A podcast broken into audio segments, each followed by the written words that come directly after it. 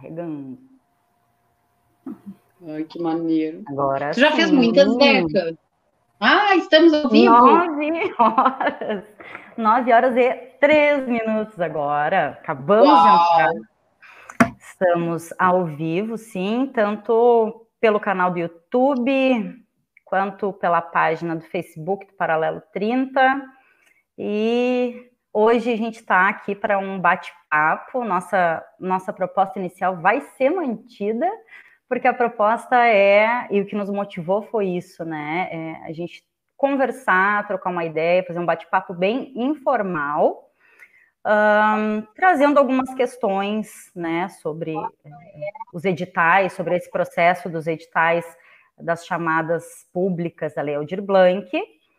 E estão aqui hoje Débora Amaral e Cíntia Campos, junto comigo, essas duas mulheres que estão elas duas aqui representando né, uma galera que vem junto, que está construindo esse processo de uma forma muito linda.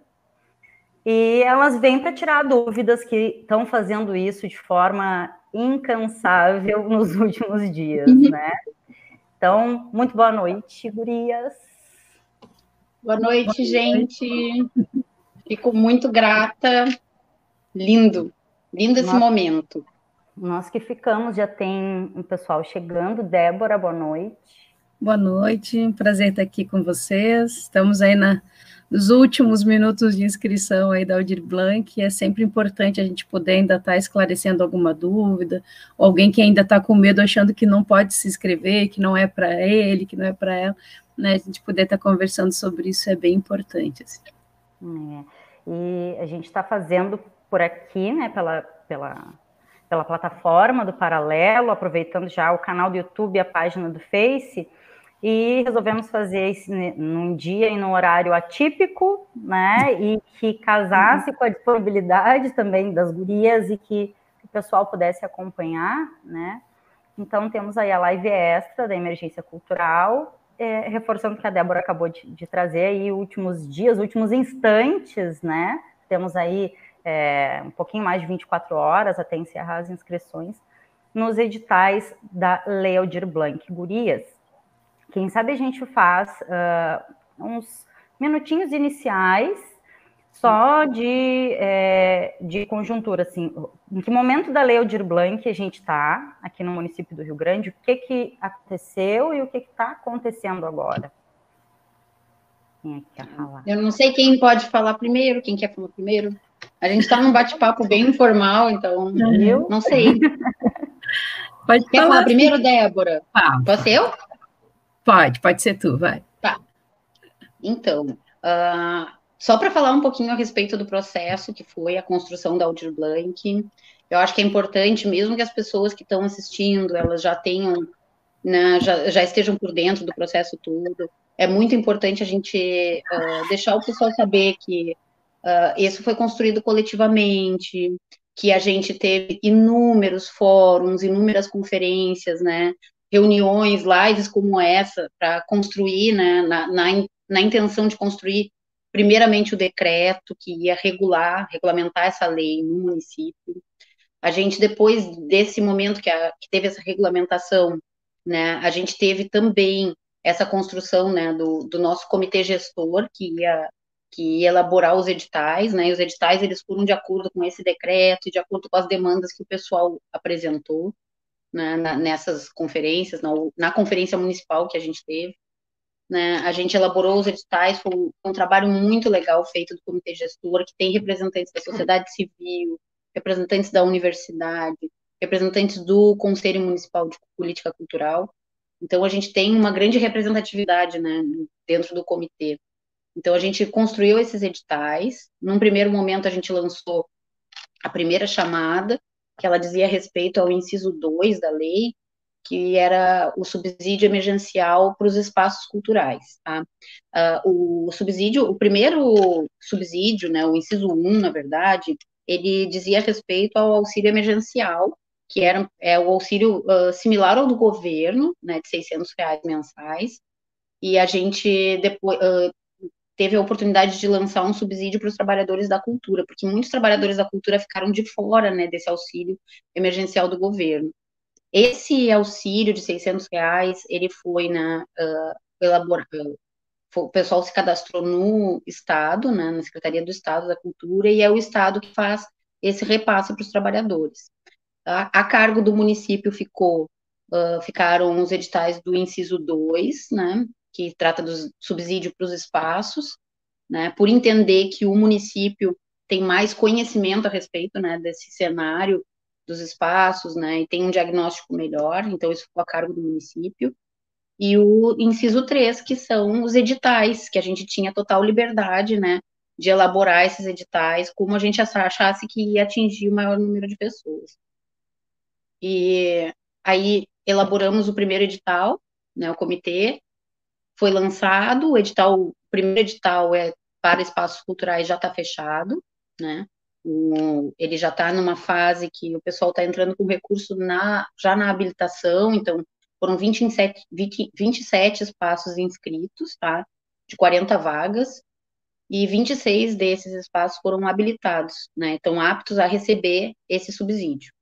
Esse subsídio, ele difere dos editais que a gente lançou depois, porque esse subsídio ele era para os espaços que tinham um, uma possibilidade de prestar contas depois. Né? Ele é um edital bem mais rígido, a prestação de contas ela é bem rígida, né? porque ele é um subsídio emergencial para esse tempo, para manutenção desse espaço nesse tempo de, de pandemia. Então, ele era bem mais rígido e a gente não teve um número tão grande, tão expressivo de inscrições, né, como a gente imaginava e uh, posteriormente nós lançamos os editais de premiações.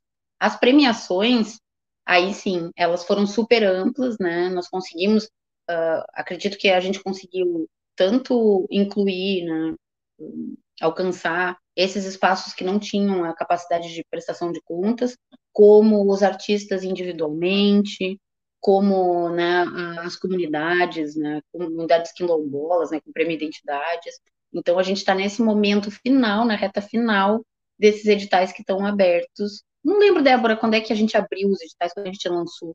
Eu não lembro a data.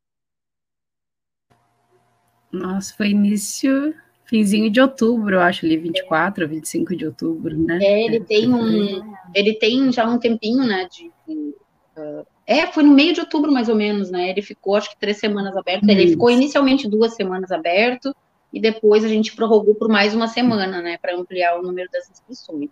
Agora a gente está tendo uma, uma, uma, participação hum. super massiva.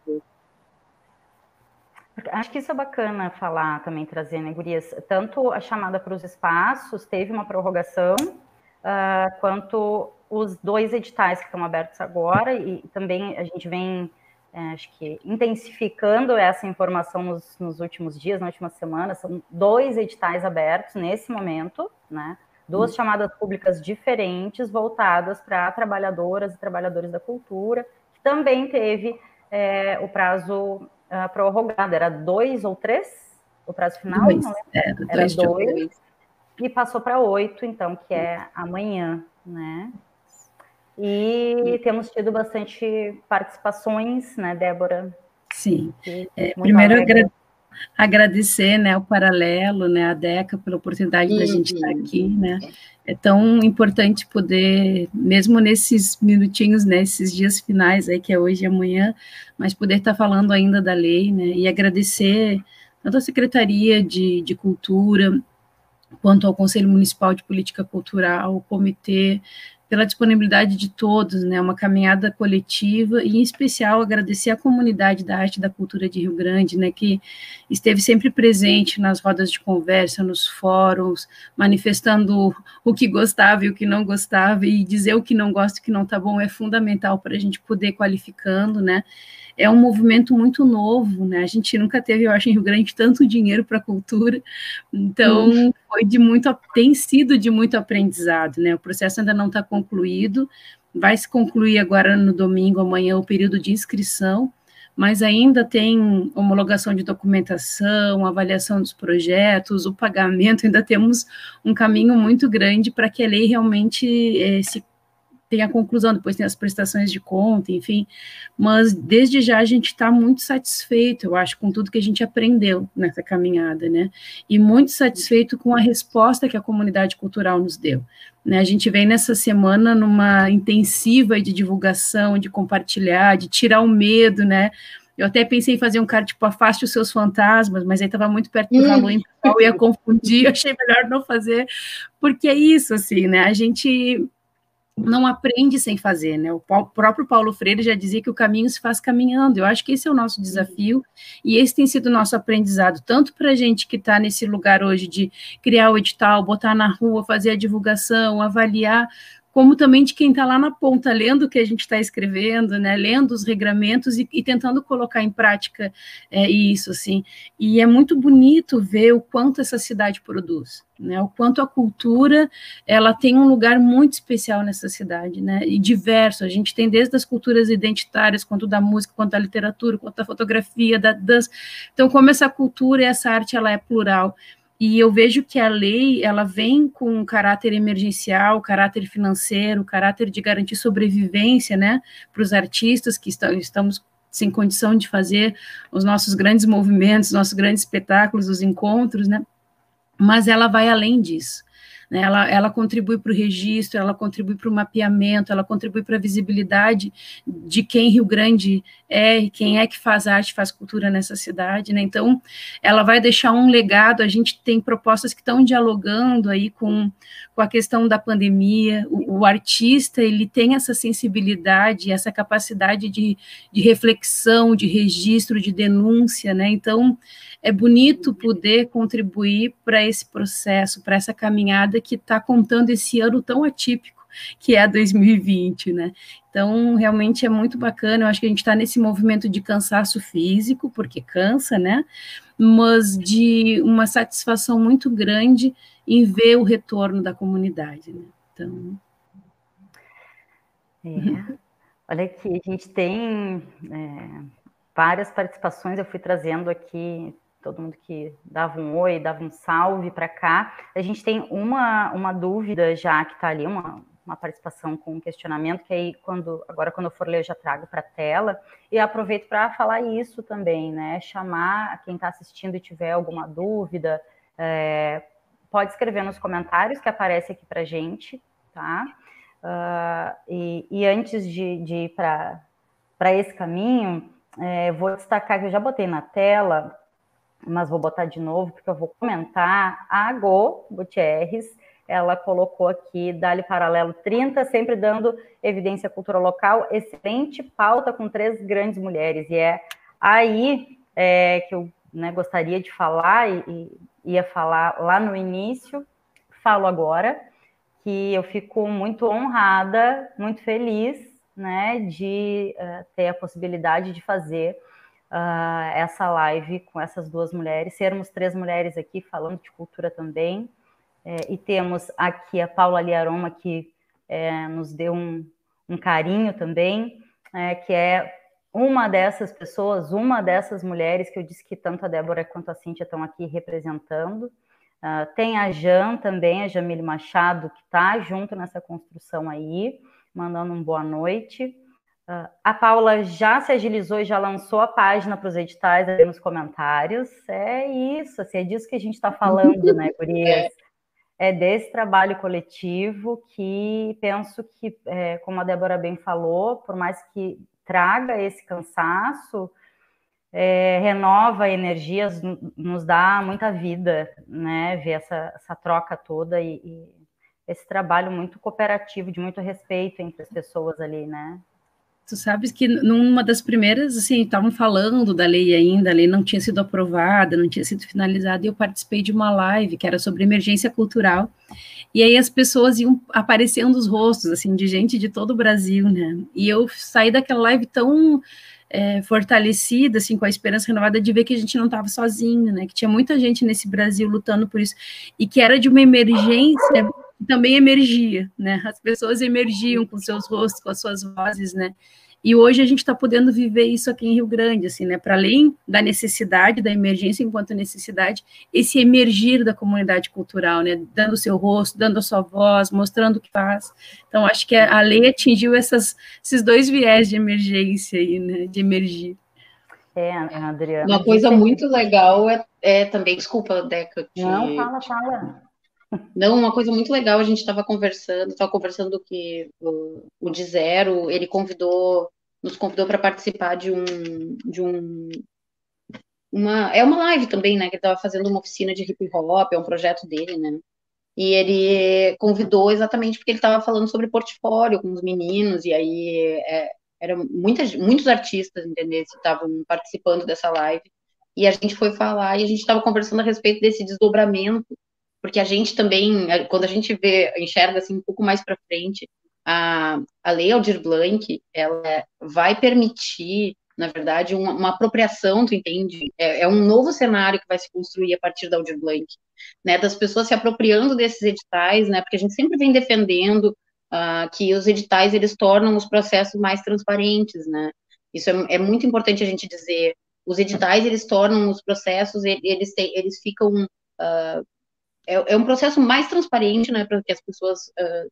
terem acesso, né, ele, uh, quando os editais eles são públicos, né, porque eles são públicos, é, também tornam um processo mais democrático, né, é diferente daquele atendimento da cultura, aquele entendimento de cultura de que tu tu chega com a tua demanda, pede, né, e aí tu é atendido individualmente. Não, a ideia do edital é atender coletivamente.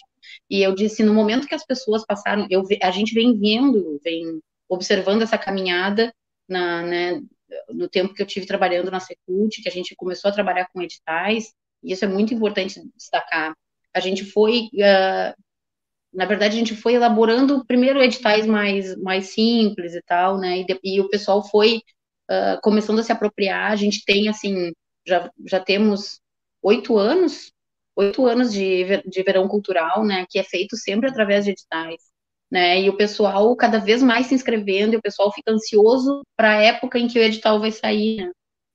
E aí a gente vê que com os, os, outros, a gente começou a aplicar editais em todos, né? Em todos os eventos, né? Que tem que tu chama artistas, a gente faz chamadas públicas, a FURG é a mesma coisa, faz também publicação de editais, então a gente vai vendo, assim, mas quando chegou na Audir Blank, que eu via o pessoal que não, normalmente não, não, não procurava, sabe, e eu vejo que tem, vai se dar um novo cenário. Tem, hum. O desdobramento vai ser esse: as pessoas vão começar a se apropriar dos editais, elas vão ver o quanto elas podem. E essa parte, para mim, assim, ó, vai ser transformadora. Eu acho que a Aldir Blanc, maior legado dela é esse divisor de água, sabe? Da rede que a gente criou, né? Uma rede de, de compartilhamento de informações, uma rede de apoio, né? De solidariedade, e essa, e essa apropriação deles desse recurso que é deles, né? Que é o recurso que é da cultura. Né? Então, essa parte eu acho muito bonita, acho emocionante. Né? E é muito, né, Gurias? Fala, Débora. Tem um movimento que acontece, eu acho que eu já ouvi alguns depoimentos assim organizar o portfólio, organizar o seu material, buscar os seus registros, né? É um momento tão importante porque é um momento de reflexão sobre o fazer, né? A Maria colocou dos trabalhadores da cultura. Por vezes a gente trabalha tanto que a gente não para para enxergar o tanto que a gente faz e a qualidade com que a gente faz. E às vezes esse tensionamento do organiza o portfólio, organiza teu material. Eu ouvi um um retorno assim, ah, eu tô tão emocionado de ver o meu trabalho, né? Não tinha me dado conta do tanto que eu fazia. Né? Então, às vezes, a gente precisa dessas dessas pausas, que não são pausas, são trabalho, né? Mas que é uma outra forma de trabalho, uma outra forma de olhar o que a gente faz, né? Então, eu penso que isso também é um, um grande ensino, um grande aprendizado que a, que a comunidade está tendo, assim, de poder enxergar e se enxergar trabalhador da cultura. Acho que a lei também tem provocado isso, assim, né? Se, se perceber trabalhador, perceber que, é, que o recurso é um direito seu, é um, é um direito do seu fazer, do seu trabalho, do seu tempo de vida que está dedicado para a arte, para a cultura. Então, é, tem realmente, se a gente começar, acho que tem que um dia escrever essas coisas, né? Acho que a gente tem que lançar um livro sobre Aldir Blanc em Rio Grande, contando desde os dos aprendizados da gestão, né, das instituições públicas até lá as trajetórias desses, dessas pessoas, esses trabalhadores, né, de como eles vêm se apropriando desse momento. Gurias, olha aqui, eu vou trazer uh, a primeira participação com questionamento aqui para a tela, é, perguntando: queria saber se as categorias identidades, trajetórias e convergência são apenas para, para grupos coletivos. Né? Então, a pessoa pergunta: são três modalidades, né? uh, identidades, trajetórias e convergências são três modalidades de uma das chamadas públicas, né? E a uhum. pergunta é se é apenas para grupos coletivos. Se vocês quiserem responder esse questionamento e já falar um pouquinho, né, das modalidades de uma chamada e de outra, o que, que vocês acham? Eu, eu, posso falar das características das chamadas, pode ser, Cíntia. Então, a, o que, que, difere a chamada 2 da chamada 3? Né? A chamada 2 é voltada para premiações. Então, as premiações são quatro premiações que as pessoas podem é, se organizar para concorrer pela chamada 2. A primeira premiação é uma mostra de casa, que tem duas linhas de recurso. Uma linha de 3 mil, se eu faço um trabalho sozinha, e uma linha de 5 mil se o meu trabalho envolve uma segunda, uma terceira pessoa. Ah, essa pessoa tem que aparecer na tela do meu vídeo, tem que passar. Não, ele pode ser um editor, pode ser alguém que está operando luz, pode ser alguém que faz a tua cenografia, pode ser alguém que não aparece, mas que constrói o trabalho junto. Né? Então, é, a mostra, qual é, o que, que o, o Mostra de Casa tem? Amanhã, até amanhã tem que entregar um produto, né? Então tem que mostrar lá, botar o link de um trabalho concluído, seja, uma, seja as imagens para uma exposição fotográfica, seja o vídeo com uma contação de história, um vídeo com uma coreografia de dança, né? Tem que estar tá pronto, um texto, uma poesia, tem que entregar pronto. Ah, eu não tenho tempo para construir de hoje para amanhã o edital permite que a gente use algo que a gente produziu na pandemia. Então, eu escrevi é, contos da pandemia, registros da pandemia numa escrita literária, eu quero, posso colocar isso? Pode. Aí eu fotografei janelas, né? O que as janelas falam? Posso fazer uma exposição sobre as janelas no tempo da pandemia? Pode. Ah, eu fiz seis vídeos que eu canto e que a gente apresentou no nosso Facebook, no nosso Instagram, pode ser isso? Pode ser isso. Então, pode ser coisas que foram construídas, né? O que, que acontece? Ah, eu comecei a cantar na pandemia, posso participar? Não, porque a lei diz que tem que atender pessoas que têm dois, que atuam há dois anos como artista, como agente cultural, e isso tem que ser comprovado em portfólio. E além de existir há dois anos, tem que estar ativo em 2019, tem que ter feito coisas em 2019. A lei trajetórias, ela é sim mais voltada para coletivos, espaços, né? Então, é para dar conta, até porque é um valor maior, é 10 mil, né? Então, é para dar conta desses movimentos. O Identidades é voltado também para espaços e para grupos coletivos indígenas, que, é, quilombolas, então é, é para essa para esse é, parte da cultura, né? E o convergência cultural são para eventos, festivais, mostras. Bom, se eu tenho uma mostra que é solo, que sou eu que organizo, que sou eu que faço, né? Não tem problema, não preciso de um coletivo para fazer uma mostra. Aí pode ser individual, mas ele tem esse caráter que não estou propondo propondo alguma coisa, eu não estou oferecendo um, um um trabalho cultural, né? Eu tenho um evento e esse evento ele tem que acontecer desde 2018, né? Ele tem que ter dois anos de existência e ele já, eu não posso propor um novo evento, porque a gente está. Qual é a diferença do premiar do, do, da premiação? Ela faz uma premiação do que já existe, né? Então tem que ser um coletivo que já existe, um espaço que já existe. Por isso que tem a chamada 3, que aí é para projetos culturais e ações formativas, né? Então, isso pode ser, olha, eu sou artista há dois anos, eu tenho, mas eu quero fazer uma formação. Eu quero trabalhar com bonecas, é, com uma comunidade, sei lá, com as mulheres que estão no presídio. Aí vai criar o, o seu público para fazer compartilhar o, aquilo que sabe fazer, aquilo que vem dialogando. Né? Ou eu não quero fazer formação, mas eu quero lançar um projeto novo. Eu tive uma ideia na pandemia, não consegui colocar em prática, né? Quero usar um recurso para botar em prática. Então, vai pensar, o projeto não precisa nesse momento, assim como as oficinas, de algo pronto, né? Mas se tiver alguma coisa, pode usar também.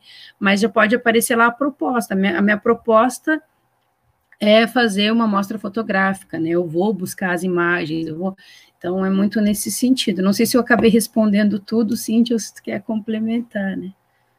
Não, eu acho, achei ótimo, é perfeito. É, a caracterização de cada uma das modalidades. Assim, o pessoal tem muita, muita dúvida, principalmente porque a gente confunde um pouco a, a, a mostra, né, o prêmio Trajetórias e o prêmio Convergência Cultural. Eles, eles se misturam, na verdade, porque muitas vezes um evento, ele, ele tem perfil para os dois, na verdade, né? Não, porque os requisitos, não existem requisitos né, que te coloquem fora, por exemplo, se eu tenho um evento, um festival e ele acontece mais de uma vez por ano, né, se, uh, ele, isso não tira ele do Convergência Cultural, ele também pode concorrer no Convergência Cultural, né, é que, na verdade, a gente uh, pensou, quando a gente pensou a distribuição dos prêmios, a gente tinha pensado naqueles festivais, nessas feiras e esses eventos que são pontuais, né, são anuais, e que eles têm grande porte, né? São feiras que se estendem por mais de um dia, são feiras que, que agregam diversas linguagens diferentes, né? Esse tipo de, de festival, assim, que tem uma pontualidade e que deixaram de, de acontecer, né? Por conta da pandemia também, isso é muito importante. E, e que envolvem uma, uma grande participação de público. A circulação também, de né, público é muito importante, né? Uh, e o pessoal pergunta assim: ah, nossa, e a gente vai apresentar, e aí apresenta o portfólio. Eu digo, gente, tanto para trajetórias, como para identidades, como para convergência cultural, é importantíssimo que vocês contem a história de vocês através do portfólio. Não se atenham só aos dois anos. Se vocês têm mais história né, com o evento de vocês, tem mais edições com o evento de vocês, coloquem no portfólio. Não se atenham só àqueles dois anos de atuação, dois eventos realizados, né? Então, ampliem esse, esse, né, essa trajetória e, e, contem a sua história né, através do portfólio, que é isso que, na verdade, a gente quer saber, né? O, a comissão vai avaliar essa, essa história, né? É, e, e o portfólio, ele é, no mínimo, dois anos, né? É, é uhum. Pode mais, né? E é uhum. importante que, que ele esteja bem alimentado, porque é ele que vai costurar a proposta, ele que vai legitimar a proposta, né, gurias? É, quem for avaliar, receber esses projetos, vai ler o portfólio e a proposta vai fazer sentido e a gente vai conseguir entender o que, que significa a proposta, o que que o que estão é, é, me, me, me, contando, o que estão me mostrando, né? Eu acho que é uhum. isso, né? Eu costumo dizer que o portfólio, a gente tem que pensar quando está fazendo o portfólio que a gente está escrevendo para pessoas que não nos conhecem, não tem intimidade com o nosso fazer, não sabe de onde a gente é. Então, enquanto mais detalhes tiver ali, né, enquanto mais contar, acho que esse, o processo da escrita sempre é um pouco isso, né? A gente escreve para quem não, a gente não sabe quem vai ler, então a gente tem que tentar ser o mais claro possível.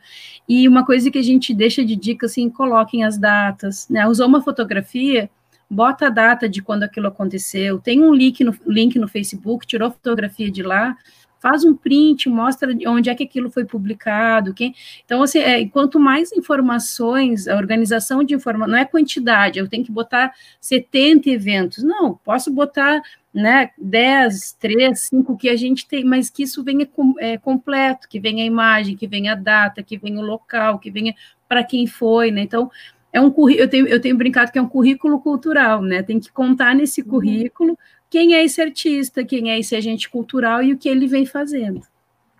Tá, então, para fechar essa pergunta aqui, uh, essas modalidades, identidades, trajetórias e convergência, são, tem essa, esse direcionamento, né, para grupos, coletivos, espaços o convergência pode ser um pouco mais flexível, né? Não precisa ter um evento que é organizado por um coletivo de pessoas, pode ter um evento que é organizado por uma única pessoa, é ela que coordena, ela que organiza, ela que faz o evento acontecer, né? Então, porque às vezes tem isso, eu, eu, lembro dessa pergunta, ah, eu tenho um grupo, mas fixos são poucos, né? E daí tem o um grupo que é, é isso, às vezes tu faz um evento, tu é o que puxa o evento todo, organiza o evento, e ele vai dialogar com outras pessoas, mas quem é responsável pela execução do evento pode ser uma pessoa, às vezes, né?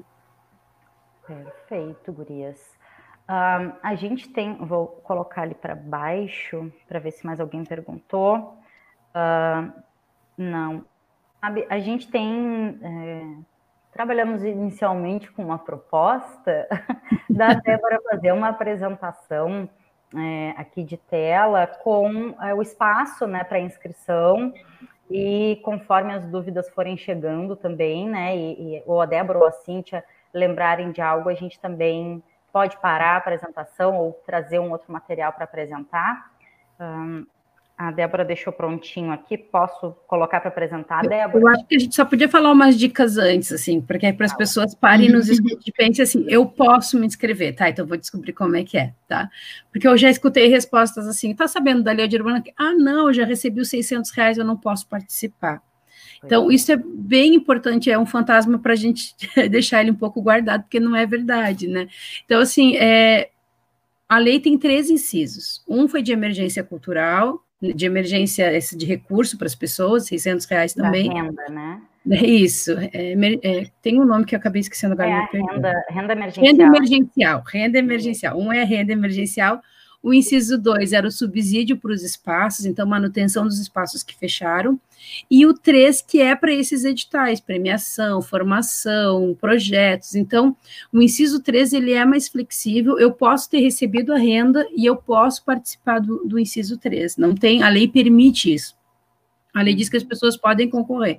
Ah, mas eu não me sinto à vontade porque eu tenho trabalho, eu estou recebendo por outra renda, eu, Gente, é, a gente tem duas escolhas hoje no nosso município. Ou a gente fomenta as nossas ações, mesmo que a pessoa no, lá nos, nos, eu faço projetos de cultura, nunca recebi porque tenho meu emprego, mas a gente pode nesse momento é concorrer e fomentar a cultura na cidade, porque se a gente não gastar todo esse recurso aqui na cidade, o que, que vai acontecer? Esse recurso ele vai ser devolvido para o Estado. Então, é muito mais interessante que alguém que é da cidade, que não está precisando do recurso, eu acho super bonito quando as pessoas dizem isso, eu vou deixar para quem precisa, eu não vou ficar né, com esse recurso, porque é para quem tem mais necessidade. Mas às vezes quem está lá na ponta que tem necessidade não tem acesso à internet, não consegue fazer a sua inscrição, a orientação não chegou nela, por mais que a gente tenha tra trabalhado muito com moto nas comunidades, com tudo que a gente pôde. A gente está numa pandemia, então a busca ativa, o presencial, bater na casa, isso não, não nos foi permitido fazer, né? Então, se, se tu sabe fazer, pensa numa proposta que pode contemplar aquele teu colega lá que não teve acesso à internet, né? Aquele poeta que tu conhece que não, não tem cabeça para fazer essas coisas, mas que tu pode propor uma ação e repassar o recurso para ele.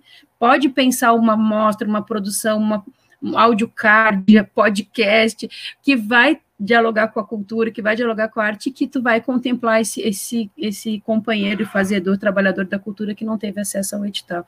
Então, acho que essas coisas é super importante a gente perceber, né? A gente não está tirando nada de ninguém, a lei é para os trabalhadores da cultura, a gente pode ter o nosso trabalho, a pessoa pode ter o trabalho e pode submeter e ter esse compromisso de repassar se não conseguir, não consegue fomentar, participa, porque a, o que tu produzir de arte, o que tu produzir de cultura, vai chegar virtualmente. Pode, ah, eu não, consigo, não sei fazer nada virtual, eu só gosto do presencial. Pode propor uma ação presencial nos projetos culturais, nas ações formativas, essas ações presenciais podem acontecer assim que tudo isso passar e a gente puder voltar a se encontrar. Né? Então, é, eu acho que esses detalhes são importantes a gente estar tá dizendo para que vocês não tenham medo de se inscrever. E, ah, mas eu não sei, é difícil, é complicado, é muito documento, eu sempre escuto isso, é muito documento. Aí a gente vai contar, tá, vamos pensar que muitos documentos são esses. Aí a gente enche uma mão, e são coisas muito simples, ó, documento com foto todo mundo tem, então, para CPF, tá? Vou falar de CPF, que é mais simplesinho. O CNPJ é mais complicado, mas quem tem o CNPJ entende um pouco mais dessas legislações de uma é, constituição jurídica, né? né? Mas eu não tenho CNPJ, eu tenho só o meu CPF.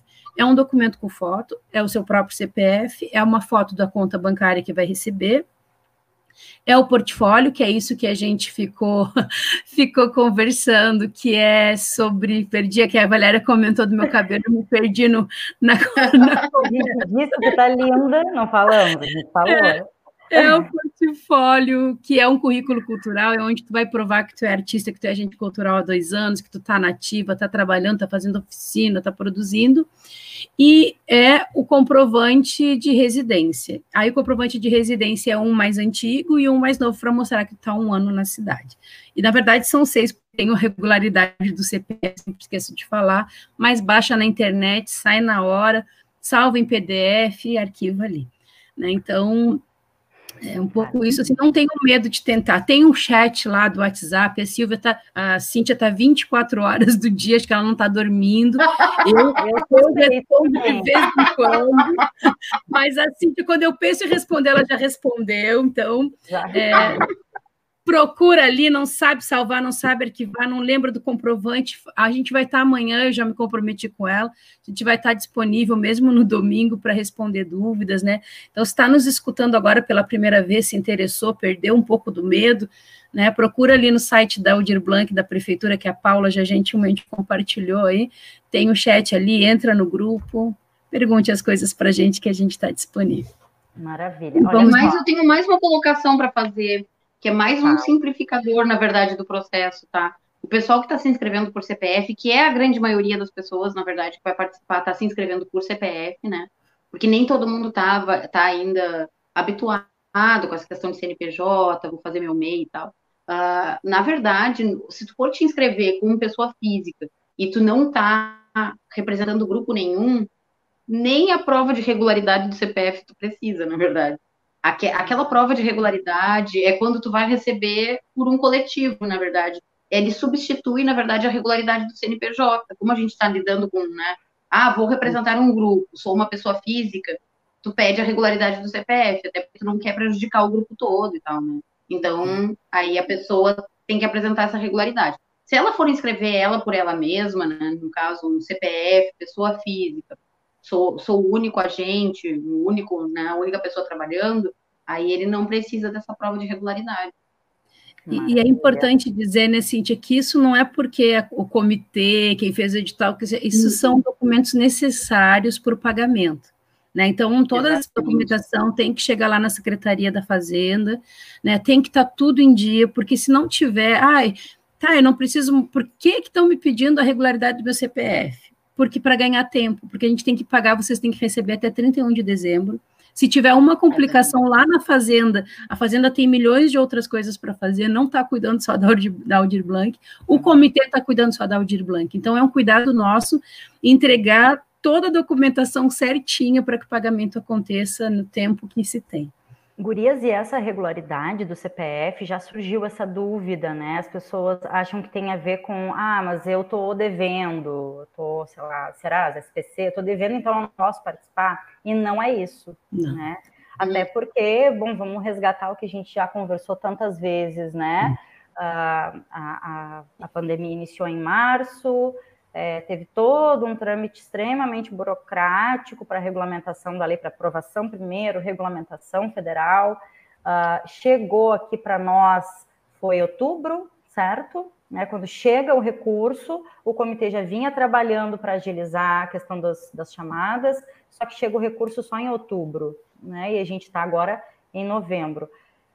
A gente é, imaginar né, que as pessoas que trabalham com arte, com cultura, não estão também em função da pandemia com algum tipo de, de dívida, é, é, acho que cai por terra né, a questão da emergência cultural. A gente enxerga é, e tem essa, essa, esse destaque, essa importância, a Lei Aldir Blanc, justamente para dar conta dessa emergência. Então, não tem nada a ver com estar tá devendo, porque, né, uhum. infelizmente, Exatamente. é uma realidade. O CPF Exatamente. Inclusive, né? ah, o, inclusive, o. Não, eu que me atravessei. O, inclusive, o subsídio emergencial para espaços culturais foi uma das coisas que foi muito discutida né, na, quando estavam construindo a Aldir Blanc. O espaço cultural, ele está com dívida, ele pode receber, ele deve receber. Porque um espaço que está fechado desde março, ele deve estar tá acumulando dívidas aos montes. O pessoal paga aluguel de espaço. O pessoal paga uhum. luz, paga água, paga as pessoas que contrata, né? Então, esse recurso tem que chegar na pessoa. E a, então a, essa questão de, de resolver e de pagar suas dívidas é posterior, né? Ela usa né, esse Tanto recurso exatamente para isso a prestação de contas dos espaços pode ser retroativa, né? Eles podem mostrar os comprovantes de março, abril, maio, pagar as dívidas que estão ativas ou receber o que eles já pagaram de alguma outra forma, né? Mas o CPF é muita questão, às vezes a pessoa não, não faz um imposto de renda e aí o CPF fica bloqueado, né? Tem algum processo passou por alguma situação na vida, teve algum processo e bloquearam o CPF. São coisas muito extremas, não tem a ver com SPC Serasa, né? Mas é sempre bom consultar, porque às vezes a gente tem, a gente é surpreendido, às vezes bloqueia o CPF da gente, a gente nem sabe o motivo. A gente nem imagina. tem que ir atrás para descobrir. Mas é muito nesse sentido, assim, né? De, de tentar deixar os documentos mais claro possível para que as pessoas possam. E antes que eu esqueça, né? Agradecer o sindicato, porque realmente a Maria bem lembrou aí, a Motinho só passou nos bairros, nas comunidades, porque teve uma, um, foi pago pelo uhum. sindicato, né? O sindicato teve esse grande compromisso aí de, da descentralização da informação, né? Então, uh, em nome do Conselho de, Municipal de Políticas Culturais, nosso agradecimento Muito aqui, obrigada. visibilizado, né, ao sindicato por essa contribuição. A APTAFUR, que é quem coloca esse programa sempre no ar. Uhum. Olha aqui, mais uma dúvida. É, a Bárbara pergunta: o artista que tem como trabalho seu corpo e a sua própria pessoa, por exemplo, um cantor solo, tem chances de ser premiado por shows e apresentações contando como entretenimento? Sim. Uma pessoa que tem, né, que usa o, o próprio corpo, quer dizer, na verdade ele é um artista solo, né, se apresenta solo, ele tem, ele tem um Mostra de Casa, por exemplo, que é uma premiação que é específica para pessoas, né, na, que são carreira solo, no caso, vamos dizer assim. E aí ele tem, ela tem chance de se inscrever uh, no Mostra de Casa, e se ela vai envolver um pouco mais de pessoas, né, além dela, né, na produção desse, desse produto que ela vai apresentar, ela pode concorrer na linha 2. São dois valores. A modalidade, a modalidade Mostra de Casa, ela se divide em duas. Né? Na linha 1, um, é para um agente cultural e na linha 2 é para duas ou mais pessoas que estão envolvidas na produção. Maravilha. Posso oferecer mais uma dúvida, Adriana Falcão. Posso oferecer uma proposta dupla que seria virtual e presencial? Acho que a Débora chegou a tocar nisso. Querem Isso. resgatar? Na chamada 3, né, nos projetos culturais ou nas formações, nas oficinas, pode ter só virtual, só presencial, virtual e presencial. Aí tem um anexo ali, que é o anexo 3, que tem um modelinho de como fazer a proposta, né? Eu, já, ah, eu não sei escrever o projeto. Gente, não é um projeto acadêmico, não é um projeto para entrar numa, num curso de mestrado, no, no, no, fazer um trabalho de conclusão é. de curso, né? Não. Lá tem direitinho espaços que tu vai preencher e tem um item que é a descrição da proposta. O que que tu vai escrever ali, né? Olha, eu vou fazer um varal fotográfico na Praça Tamandaré, que vai apresentar fotografias é, do, dos trabalhadores da cidade, que vai das mulheres da cidade, um exemplo, tá? Não estou dizendo que tem que ter isso, mas é isso, tem que descrever o que, que vai fazer ali. Por que, que eu vou fazer isso, né? Porque eu sou mulher, porque eu trabalho com. Aí vai justificar do porquê dessa escolha. E vai dizer como que vai fazer. Olha, eu vou fazer um varal virtual, vou fazer um varal presencial, vou fazer. Então, a, o período da descrição é isso, vai contar porquê, vai contar como, vai contar onde. Então, isso é, isso é o que vocês têm chamado de projeto projeto, né? Que está lá anexar o projeto, é uma descrição da proposta. Maravilha. Ah, tem também uma. Uh, é que existe também uma confusão, o pessoal estava confundindo, né? Que nós temos a, a proposta, né? Que é a de ação formativa, que é lá na chamada 3. Nós temos aquela proposta que é o anexo 3, que o pessoal vai preenchendo e tal. E nós temos também uma situação que o pessoal estava preocupado com a proposta de contrapartida. Isso aí é uma coisa que é bem importante, eu acho, a gente destacar. Porque as premiações, lá na chamada 2, por que, que caracteriza uma premiação? Qual é a diferença entre a chamada 2 e a chamada 3? Como a Débora falou lá no início, a chamada 2 é, são premiações sobre ações que ou estão já uh, disponíveis ou elas já foram executadas, né? É, uhum. é, a tua trajetória, é alguma coisa que eu coloquei online para disponibilizar para o pessoal. Então, ele é um prêmio, né? A gente está premiando algo que já aconteceu ou ainda está acontecendo, né? E Aí, nesse caso da chamada 2, vocês não têm que apresentar uma proposta, não existe um projeto. Vocês vão apresentar uma proposta porque estão inscrevendo, né? Mas vocês não têm que apresentar projeto de contrapartida agora nesse momento. A contrapartida, ela é um, ela foi pensada como um retorno para a comunidade, né? Ah, eu estou recebendo uma premiação, ah, vou dar um outro retorno para a comunidade que é posterior, na verdade, é posterior ao recebimento do recurso. Então vocês uh, podem fazer uma, uh, elaborar uma proposta, e aí eu acho que também, é, acho que contempla a Adriana nesse caso, que uh, pode fazer uma, contra, uma contrapartida, tu vais entregar ela no momento da assinatura do termo de compromisso, né? Vai chegar lá na Secult para assinar o termo de compromisso, e aí uh, tu vais entregar tu e ela vai ser anexada no teu termo de compromisso, porque faz parte do teu compromisso cumprir uma contrapartida, então a contrapartida vai anexada junto. Mas aí tu tem esse tempo para elaborar. E essa contrapartida pode ser também, pode ser online, pode presencial, pode ser online e presencial, ela pode ser as duas coisas, mas ela é posterior. Aí lá na chamada 3 a gente tem que apresentar a proposta no momento de inscrição. Tem essa uhum. diferença também, que o pessoal estava fazendo um pouco de confusão. Maravilha. Tem mais uma é, mais um questionamento aqui na tela. O Ick Bratz, ele diz, uh, ele agradeceu, né, pela, pelos esclarecimentos e em seguida disse: estou confuso só numa questão. Eu, como músico solo, me cadastro no Convergências, pois o trajetórias e identidades são pa para coletivos. Onde cabe é, para o IC, Gurias? E para todas as outras pessoas que trabalham em solo, né? Se, é, se ele tiver material gravado, né, algo que ele possa compartilhar como um produto, porque o Mostra de Casa ele tem essa pegada virtual, né? Então ele é uma premiação para ações virtuais que aconteceram na pandemia ou que podem vir a acontecer nesse período ainda que a lei vai estar em vigor. A gente vai, pelas páginas da Secult, pela página da Prefeitura, compartilhar o fazer dos artistas e dos agentes culturais. Então, ele pode participar do Mostra de Casa se ele tiver algo pronto.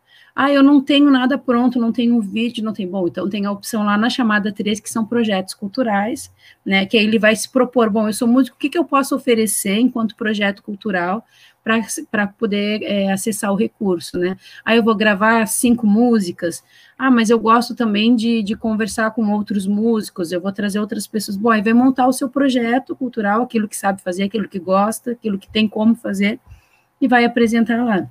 Né? Então, agora eu sou músico, canto solo, mas eu preciso do operador de som comigo, que vai equalizar a mesa, que vai fazer a iluminação. Bom, aí eu posso concorrer ao Mostra de Casa, né? Com 5 mil, porque vai envolver mais de uma pessoa. Ah, eu gravei o vídeo mesmo, eu já tenho cinco canções gravadas que eu fiz num barzinho, que eu que eu fiz aqui em casa, a gente criou um ambiente, a gente gravou para compartilhar nas minhas redes, né? E envolveu mais de uma pessoa. Então, pode ser uma mostra de casa, vai disponibilizar o link dessas músicas que está em algum lugar, em alguma plataforma virtual, vai disponibilizar e vai dizer assim, ó, aí, ah, mas o meu amigo, como é que eu vou mostrar para a comissão, para o comitê que o meu amigo estava comigo?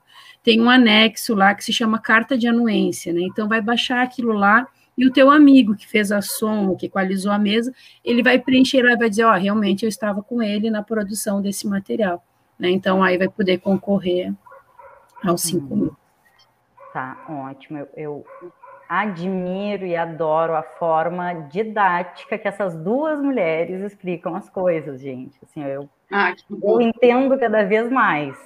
Olha aqui, tem mais uma participação, Rodrigo Coelho. Uh, ele pergunta: se inscrever no Convergência Cultural pelo CPF necessita da certidão negativa municipal? Por não. CPF? Não, o CPF não, porque na verdade a certidão negativa municipal de débitos ela é uma característica do CNPJ ou do MEI, né, no caso. Na verdade, eu fiquei sabendo, porque a gente aprende muito também, né, na, na, nesse processo todo. Eu fiquei sabendo que o MEI, na verdade, nem tem débitos municipais, né? O MEI ele não paga, uh, ele não paga taxas municipais, então ele não tem, não cria débito municipal. Então todo mundo que fizer o seu cadastro da certidão negativa municipal, que for MEI no caso, não vai ter débito, vai ter uma certidão negativa naturalmente. Uh, Para o CPF não. Não precisa, né? Quem olha aquele, porque o que, que acontece? Só tem um, uma plataforma para fazer a inscrição. Essa plataforma é tanto para CPF quanto para CNPJ, que é o SINS, que é ali da FURC, né? Então, eu vou clicar lá, CPF, cliquei no CPF, sim, vou botar meu CPF. CNPJ, não, não tenho CNPJ. Ok, não precisa preencher, vai seguir preenchendo. Mas chega lá embaixo nos anexos, aí tem uma lista de documentos que as pessoas se apavoram. Penso, meu Deus, a certidão disso, a certidão daquilo, regularidade municipal, estadual. Uhum. Aquilo tudo é para CNPJ. Então, se eu sou CPF, tem um asterisco de tudo que eu sou obrigado a, a colocar. Né? Então, tirando os asteriscos, a única coisa que vai daquele monte de certidão ali é a regularidade do CPF. O resto é tudo só para quem tem CNPJ. Tá. Ah, e outra coisa que eu quero, lembrei também, que é uma confusão que tem acontecido também no, no momento de preencher, é, por exemplo, eu tô com uma dívida no meu CNPJ, eu tenho um CNPJ, mas eu não vou poder usar. Eu escolhi fazer pelo meu CPF. Quando chega lá no CNPJ, eu tenho que dizer, tenho CNPJ? E eu disse, não, tu não vai fazer pelo CNPJ. Então, o que interessa para a comissão é que tu apresente exatamente a documentação que vai servir para o teu pagamento, né? Se aí, se tu não vai fazer pelo CNPJ, não precisa nem mencionar. Aí lá chega lá na hora do CNPJ, não tem o CNPJ. Não é declaração de imposto de renda, né? Não é isso, assim. Não precisa botar tudo ali, porque não. Então tá. E, e, pra, e, outra, a gente dá pouca atenção às vezes o pessoal do CNPJ, né? Porque o pessoal do CPF Sim. procura mais, assim. Mas uma dica para quem está se inscrevendo com o CNPJ, que a gente viu também, o, a conta do banco tem que ser jurídica, né? Então eu não posso ter um CNPJ e botar a minha conta do meu CPF. Não é porque a Débora inventou, não é porque a Cintia inventou, não é porque o comitê inventou. É uma normativa a FURG também funciona assim, não é uma característica só da prefeitura. Eu não sei o motivo, vou procurar um dia para poder dizer com mais propriedade, mas não se uhum. paga para CNPJ em conta pessoal. Tem que ser uma conta jurídica vinculada ao CNPJ, tá? Então tem que se não conseguiu abrir, se não tem agora vai fechar amanhã. Tem uns bancos online aí que abrem na hora, né? Então procurem se informar, se é online funciona no domingo, ainda dá tempo de abrir uma conta jurídica virtual. Beleza. Antes de trazer o questionamento da Jamile, que eu já coloquei na tela, eu vou trazer rapidamente, porque a Raquel falou sobre essa questão do MEI não ter débito municipal. Ela perguntou: e o alvará? MEI paga alvará. Seria algum débito municipal? Não? Não, na verdade, o alvará não tem. Para o MEI, o alvará, ele tem que ter um alvará, mas o alvará não tem custo para o MEI. Não tem. Isso eu, eu sei, eu aprendi isso há pouco tempo também porque o pessoal estava falando, ah, eu preciso de um alvará, ah, mas pode. Aí a própria menina da fazenda ela me disse, não, o alvará ela pode tirar, mas não tem custo nenhum. Para o MEI não tem custo nenhum. Pronto. A Jamile Machado, mandar um beijo para a Jã, que a Jamile também compõe o conselho, e eu dei uma espiadinha aqui no chat, que tem o chat da Lei Aldir Blanc, a Paula, que também é do conselho, a mulherada do conselho está toda aqui, não, toda não, porque ainda uhum. faltam algumas, porque somos várias. Uh, mas vi que a Jamile está chamando o pessoal lá do chat, tá? E o pessoal que pergunta alguma coisa, ela diz: gente, enquanto estiver na live, as dúvidas vão ser lá, até porque quem tira as dúvidas são essas duas mulheres aqui de cima, elas não vão conseguir responder lá no chat, né? Uh, e a já trouxe uma dúvida: a carta de anuência, ela tem como ser digital? Sim, é, na verdade, é, a carta de anuência de grupo, ela foi, ela foi um documento em Word, né, para o pessoal, que é para eles poderem editar. Então, ela pode, o pessoal pode fazer a edição no documento. Alguém me perguntou se tinha problema alterar o, o teor do documento. Sim, o texto é um problema, a gente não pode mexer no texto, né? A gente vai acrescentar as informações. E eu acho que, na verdade, ela está falando também da questão da assinatura. Pode ser uma assinatura digital? Sim, pode ser digital. A gente está tentando facilitar ao máximo, né, para o pessoal. Uh, pode usar assinatura digital nas cartas de anuência, não tem problema. Só tem que preencher bem todos os campos. E porque o que, que a gente fez? A gente, no finalzinho lá do edital, está escrito que a pessoa que está se inscrevendo, ela automaticamente está declarando que as informações que ela está dando são verdadeiras. Então, na verdade, a gente tem essa maleabilidade, sabe? Pode usar assinatura digital, sim. Não precisa ir no cartório? Não, não precisa ir no cartório, gente. quanto menos a gente sair de casa nessa atual situação, melhor. Tá certo. A Raquel colocou que tem porque ela tem dívida. Aí não sei se é uma situação específica, se é de antes, agora uhum. mudou. Ela disse que estão cobrando alvará do MEI. Uh, aqui, ó estão é, me cobrando alvará do MEI que já tenho fechado há sete anos. Depois me diz quem te disse uhum. isso na Fazenda Beijos. Tá, falo, falo sim. Um, deixa eu bus buscar outra dúvida. Aqui, um, a Bárbara pergunta se é necessária carta de anuência assinada por quem vai ser contratado. Não, eu acho que não. A não ser que a gente esteja falando, eu acho que do mostra de casa né? É, porque, na verdade, a ideia da premiação do Mostra de Casa ele foi até isso que a Débora estava falando. Ela disse assim: Ah, eu preciso de uma. Eu tenho um vídeo, mas eu quero fazer uma edição especial com esse vídeo. Quero que editem um vídeo bem legal para botar online e tal. Então, eu vou contratar uma pessoa para editar o vídeo, né? Essa pessoa precisa botar, precisa estar na carta de anuência. No caso do Mostra de Casa, eu acho que sim. Que aí, porque tu precisa caracterizar que tu está trabalhando em grupo, tu não está trabalhando sozinho no Mostra de Casa, né? Isso sim. Mas o, eu acredito que nas outras, nas outras modalidades, que são grupo, pessoa, as pessoas que estão sendo contratadas, nem sempre elas, né? Às vezes tu está trabalhando. Pegar um exemplo que eu usei já em, outro, em outros momentos. Por exemplo, tem uma banda, né? E aí tu, te, tu tem uma representação de um grupo. Quem é que assina a minha carta de anuência se eu tenho uma banda com cinco integrantes? Eu, no caso, né? Eu vou botar o meu nome lá que eu estou representando o grupo e os outros quatro membros vão uh, né, uh, assinar essa anuência. Não tem necessidade que todas as outras pessoas que uh, trabalham esporadicamente comigo assinem a anuência, né? Não são todas as pessoas, né? Eu usei também o, o, o exemplo da, das aldeias indígenas, né? O pessoal estava falando quantas, quantas anuências, quantas anuências a gente tem que ter. Eu digo, gente, vamos pensar bem assim. Se uma aldeia indígena, o cacique vai ser o responsável pela, pela inscrição. O cacique vai aparecer lá em cima, né, para colocar, e ele vai colocar, né, algumas pessoas, né, que são, que normalmente gerenciam, né, é, esse assunto na aldeia, elas podem dar anuência para ele, mas não precisa todas as 80 pessoas que moram na aldeia, né, a gente pode ter esse bom senso, não precisa colher 80 assinaturas, até porque ia ficar, né, não ia dar para executar, não ia ter tempo hábil para fazer isso, mas é nesse sentido. Se for ah. contratado para o Mostra de Casa, eu acho que seria muito interessante ter a anuência dessas pessoas que vão trabalhar junto contigo. Beleza. a Bárbara trouxe mais uma dúvida na sequência: se a declaração de residência feita por outra pessoa, que não é o proponente, uh, pode ser feita à mão, né? Naqueles casos, é, vamos supor, eu vou submeter uma proposta, mas o meu comprovante de residência está no nome é, da minha mãe, do meu pai, da, né, da pessoa que me aluga a casa, não precisa necessariamente ser parente, né? Tem, uhum. tem isso ainda, né? As pessoas por vezes acham, ah, mas é que não é parente direto, né? Mãe, pai, filho, não tem problema, né, gurias? Uhum. E pode ser feito, então, para essa outra pessoa, a mão? Pode. A gente só pede que seja bem pode. legível, né? Assim, eu acho. Né? Que tente fazer o mais isso. legível possível. Um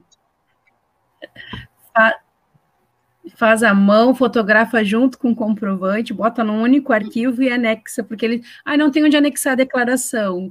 Cola a fotografia lá no Word, salva num único arquivo e anexa o arquivo com a declaração e com as duas dois comprovantes de residência, um mais antigo e um mais atual. Maravilha. A Carla, que é do artesanato, colocou aqui que a Ana Marta está presente quando eu falei das mulheres do, do, do conselho. A Ana Marta é mais ah, uma legal. das mulheres um, o Rodrigo colocou na sequência, é, acho que é em relação ao CPF, ou não, ao CNPJ, ele colocou, por que vai ser cobrado 27,5% se o dinheiro é do governo federal, se o dinheiro é do governo federal? Vamos acabar devolvendo para eles tudo isso de novo. Por exemplo, nos 15 mil reais, volta para eles 4 mil 200 e poucos. Isso é no caso de quem vai é, submeter, fazer a inscrição por CPF, certo, Guria? CNPJ uhum. não paga esse valor, e aí por isso que a gente vem dizendo, né, para as pessoas colocarem na balança se tem tudo ok de CNPJ, se vale a pena ir por ali.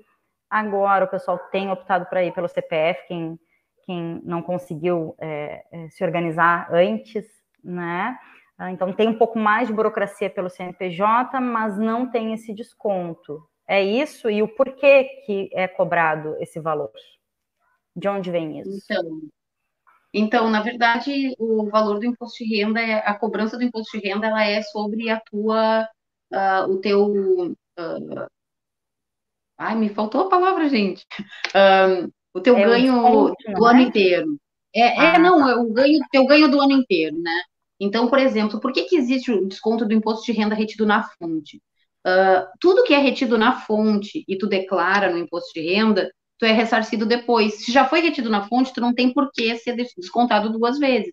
Mas se esse ganho ele excede o teu ganho e tu é uma pessoa que declara imposto de renda, esse, eu, tu vai ter o desconto independente, né, na verdade, ele vai entrar nos teus ganhos do, do ano, e no final do ano tu vai ser descontado, né, a gente paga... Rendimento. É o que é rendimento da palavra, né? Rendimento, rendimento. rendimento. Obrigada. Se, se for, a, eu, a gente, Rodrigo, também, essa é a tua cara e a nossa, né? Compartilhamos dessa, quando a gente conversou no comitê, a gente ficou, meu Deus, é muito dinheiro. Mas, infelizmente, a lógica é, é uma legislação maior, a gente não tem gerência sobre essa legislação, e é o que a gente, que, por exemplo, eu sou servidora pública federal, e eu tenho desconto de imposto de renda, quem me paga me tira, né? É, não, não é uma uhum. particularidade da Lei Aldir Blanc, né? É, uma, é um regramento que é para todos, infelizmente, né? Então, é como o nosso imposto de renda funciona.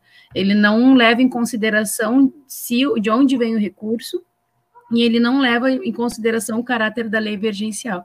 Ele, tá, ele enxerga lá o que tu está recebendo enquanto rendimento. Mexeu no teu rendimento, uma parte não é mais nossa né? Infelizmente. Ah, é, me, me, dói muito todo mês quando eu olho meu contra-cheque, o tanto de imposto de renda que é descontado sobre meu salário. É, é. assustador. A gente só para ah. para enxergar a realidade desse imposto quando a gente para para calcular essas coisas, né? Então é muito duro. É, e ah, é o, o, o desconto do. Existe um desconto, o pessoal diz assim: ah, na premiação uh, para CNPJ não tem desconto é que, na verdade, o desconto não é agora, né, gente? Na verdade, o todo CNPJ, ele paga as suas taxas, ele paga 6% sobre tudo que ele, né, que ele paga taxas mensais para manter o CNPJ, né, ele paga taxas anuais para manter o CNPJ, e ele tem desconto de 6% sobre tudo que ele ganha no, no final do ano, no caso. Então, esse então. é que esse desconto não chega imediatamente no momento que a, que a, que a prefeitura está repassando, né? Não é naquele a momento. A gente não enxerga, a gente não tem uma dor tão grande que vem pingadinho. É, é isso, né? Tem uma outra dúvida em relação a isso. A Bárbara colocou se uh, esse desconto de 27,5% também existe para o prêmio Mostra de Casa. O percentual do desconto tem é... uma tabela. É. Tem uma hum. tabela do imposto de renda e é mediante valor. Então, até 1.800 tem uma, um percentual de 1.800, eu não sei de cabeça, não é minha área, mas é por, por valor. Se vocês procurarem lá no Google, tá, é, é, percentual de desconto do imposto de renda por valor, ele mostra a tabelinha ali, né? Vocês vão ter uma noção de quanto vai se descontar. E lembrando, gurias, esses descontos e essa, esses percentuais uh, é para quem está submetendo a proposta por CPF, certo? Por CPF, isso. MEI é. e CNPJ, outros tipos de CNPJ, como a Cintia falou, são outros descontos, né, da própria existência do CNPJ, descontos mensais e coisas que, para manter o seu CNPJ, as pessoas pagam, né? Tá certo. Deixa eu ver aqui se eu não deixei passar nenhuma acho, é, aí o Ricardo Cordeiro, um abração Ricardo, ele coloca aqui uh, que dá para declarar, declara depois o imposto de renda e recupera. Isso. Né? Um, gurias, chegamos a uma hora e dois minutos de live e, e voa, e a gente nem apresentou a tela da Débora ainda. Quer mostrar um pouquinho do que Débora? Podemos, podemos mostrar. Pode. Então eu vou colocar aqui. E pronto. E vou. Tá aparecendo aí? Tá aparecendo. Então tá. Gente, esse aqui é, é, é, a página que vocês vão estar fazendo a inscrição, né? Vocês têm acesso a ela lá pelo, pela página da prefeitura, essa aqui. Nessa página vocês vão encontrar que tem inciso 2, né? Seleção é, e premiação do setor cultural, que foi dos espaços culturais que já fechou. E aí tem a, a chamada 3, vamos escolher por aqui, a chamada 3. Aí vai fazer a inscrição na chamada 3. Tem uma, um perfil para cada, um, um linkzinho desses para cada chamada.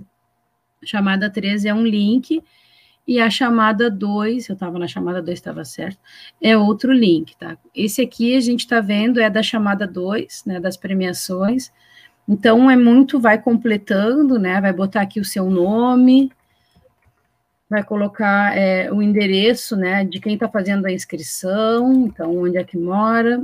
Se for um espaço, se for um coletivo. Estão me ouvindo? Sim. Eu não vejo vocês, e é que eu tenho um ruído aqui, achei que estava. Vai colocar o um endereço, se for o endereço da sede, se tiver, se não tiver, não precisa, já está bem claro aqui, né? Se tiver. Aqui vai marcar é, o segmento de atuação, tá? Então, ah, eu trabalho com música, ah, eu trabalho com mais de uma, vai clicar nesse maisinho aqui e vai aparecer outras. Trabalho com música e literatura, por exemplo, né? Aí aqui os locais de atuação, né? Aqui a gente é, por que, que diz território, comunidade, bairro, região? É um, é um dado para contribuir, para a gente enxergar se a lei atingiu o compromisso de descentralização, né? Se ela aconteceu nos diversos bairros. Então, eu posso botar aqui é, Cidade Águida, né? Se eu, meu, se, eu, se eu moro nesse bairro, se eu desenvolvo projetos nesse bairro. Ah, eu não quero botar bairro, eu vou colocar que eu trabalho com a associação de moradores, então vai botar a sua comunidade. Ah, eu sou uma comunidade indígena, vai botar. Então é nesse sentido, assim, para a gente ter uma visão de onde a lei está chegando, né? Quem que ela está atendendo. Débora? Oi. Nessa, nesse ponto, por exemplo, se eu tenho um projeto que abrange, pode ficar aí, tá? Mas se eu tenho um projeto que abrange, ah, esse projeto ele, ele passa por Rio Grande, São José do Norte, Santa Vitória do Palmar, também cabe aí. Pode colocar. Embora a lei ela seja uma lei municipal, né, de caráter municipal, se o projeto ele tem um caráter é, interregional, se ele tem um caráter intermunicipal, eu posso colocar aqui também, né, que eu atendo, que, que, que ele tem um caráter itinerante, que ele, então, depois vai explicar lá na descrição isso, mas pode colocar aqui também, região sul do sul, é, é, isso é um dado que é muito para dizer, para a gente poder estar tá enxergando, né, porque eu acho que todas essas ações, elas geram conhecimento, né? Que esses conhecimentos olhados, estudados, podem gerar políticas públicas no uhum. futuro. Né? Então, acho que isso é importante. É, quem está se inscrevendo depois, futuramente, a gente pode fazer um perfil de quem se inscreveu, que bairros que foram atendidos, né?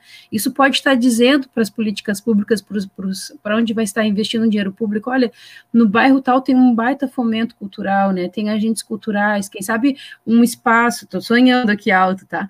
Mas quem uhum. sabe um espaço físico naquele, né, um, um, uma sala multiuso, porque tem tanta coisa. Então, é muito nesse sentido, é uma informação para o futuro. Né? Não, não vai prejudicar a inscrição de vocês aqui se botar a cidade, se botar a rua, tá? Mas é, é muito para isso, assim, para a gente poder olhar esse movimento no futuro. Tá. tá. Então, ah, tipo de mais uma, uma, uma coisinha para falar a respeito desses locais de atuação. Uh, eu, algumas pessoas uh, procuraram assim, ah, eu tenho eu tenho um projeto, mas o meu projeto ele é todo online. Como é que eu coloco que locais são de atuação? Ah, o meu projeto tem alcance até internacional. Eu digo, tudo isso pode ser uhum. colocado. Eu acho que esse campo ele permite um pouquinho mais de caracteres, né? Uhum. E aí eu acho que dá para colocar. Eu disse, ah, por ser um projeto virtual e tal, ele tem um alcance, né? Nós temos, nós alcançamos várias cidades do Brasil, inclusive fora do Brasil. Essas coisas todas podem ser colocadas aí, eu acho, né? E no, no, no na descrição também. Tá. O tipo de público envolvido, né, nas ações que realiza, trabalho com as escolas, trabalho na minha comunidade, trabalho com público diverso, e aqui é por forma de texto, né? Então, além de, se quer descrever o público, se quer dizer a quantidade, né, atendo de 10 a 100 pessoas, aí vocês vão estar colocando de acordo com a característica de cada um de vocês, né? Aqui que eu digo, ó, eu sou CPF, vamos escrever o CPF, vai clicar ali o sim, vai aparecer aqui para preencher, tá? Eu tenho CNPJ? Tenho, mas não quero dizer que tenho, não. Né? Eu tenho CNPJ, vou usar sim, vai colocar o número do CNPJ. Se eu coloquei número de CNPJ aqui, eu vou ter que botar a conta jurídica vinculada ao meu CNPJ. Se eu não tenho CNPJ, eu vou descrever a minha conta, né? Tem conta, tem que ter conta no banco, gente.